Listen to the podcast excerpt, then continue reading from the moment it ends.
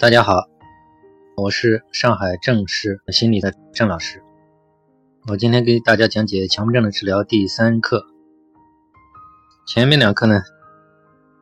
第一节课讲了正常这个概念，第二节课呢讲了真实和无为法这个概念。那么今天呢，第三堂课呢，我想讲解一个就是反面的一个观念，就是强迫症为什么会。一直始终好不了，这么严重。那么我形容一个词呢，可以叫为内斗，或者称为内耗。森田里面的语言来形容呢，叫精神交互作用。强迫症为什么这么难以好？其实呢，我们说呢，所有的能量呢，都是我们自己给他的，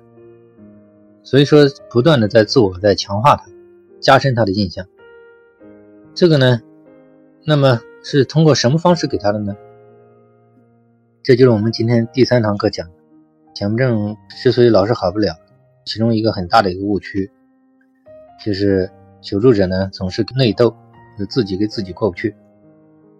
自己跟自己干架、战争，然后呢，这种内斗呢，通过这种错误的认识，然后开始。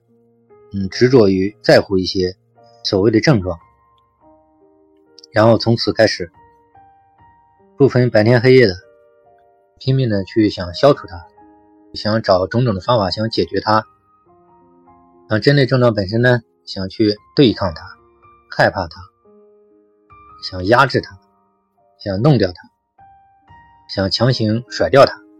摆脱它，控制它，憎恨它，像我想。凡是强迫症多年的人，应该都深有体会。那么呢，当你对每天苦思冥想，啊，对这个强迫症急躁，然后就是想尽种种的方法去消除它，去想解决它的时候，其实呢，从心理学上来讲，其实就是你在源源不断的在给他能量，在强化它。所以说呢，客观上来讲，你这所有的做法。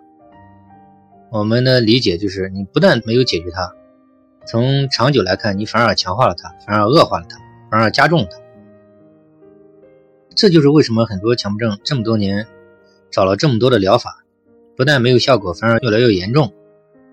症状泛化的越来越多。我认为它的一个其中主要的原因。那么呢，我们在这个治疗当中呢，经常会反复启发强迫症求助者。就是因为他已经形成了一种习惯性的应对模式吧，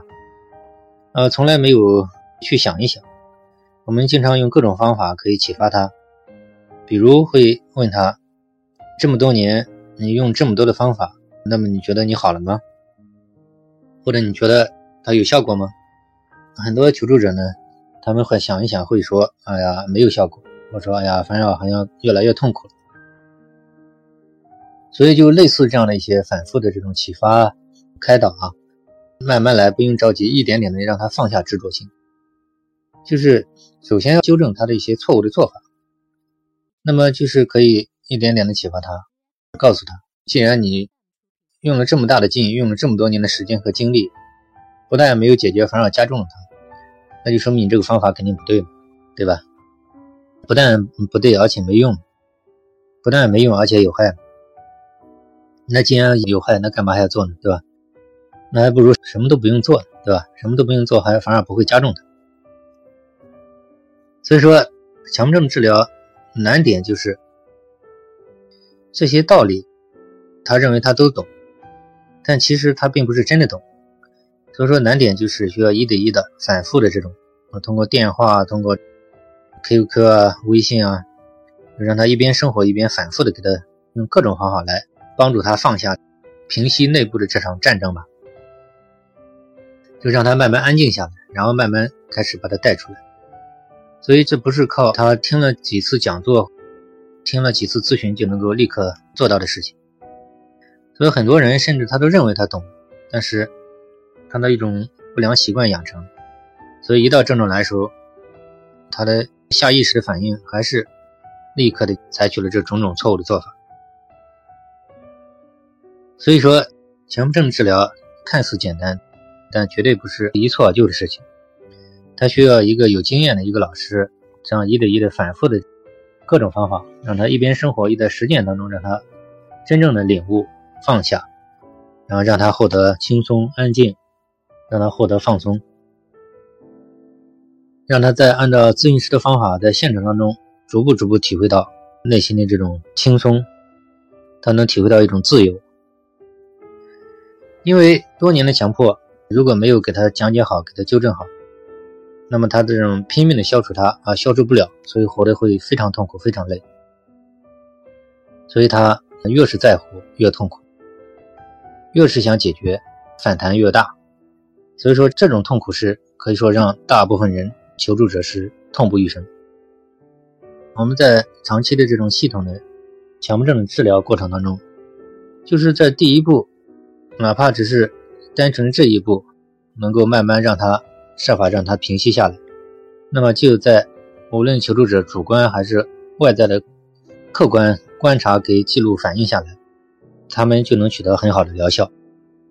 还不包括后续的个人成长，包括心理清理啊，包括一些主要的认知改造啊，只是单纯的让他纠正一些错误的做法，就可以减轻求助者严重的痛苦。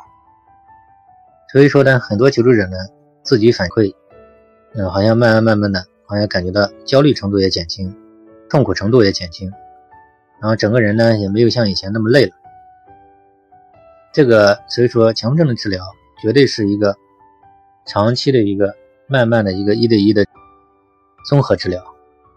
没有办法，这个不能着急，慢慢来，一步步的化解他的执着。这个光靠大道理没有用，光靠理论也。用处也不是很大，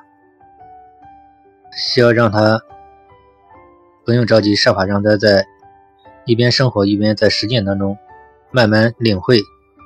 慢慢体会这个咨询师讲的这些方法。我今天呢就讲了一个，就强迫症为什么越搞越糟的很重要的一个观点，就是精神交互作用嘛，这种内斗啊、内耗这些导致强迫症。得到负强化，头脑中的兴奋点推高的一个罪魁祸首。那么呢，这个就是我认为在系统的治疗当中，第一步需要首先设法让求助者慢慢纠正。今天这堂课就讲到这里。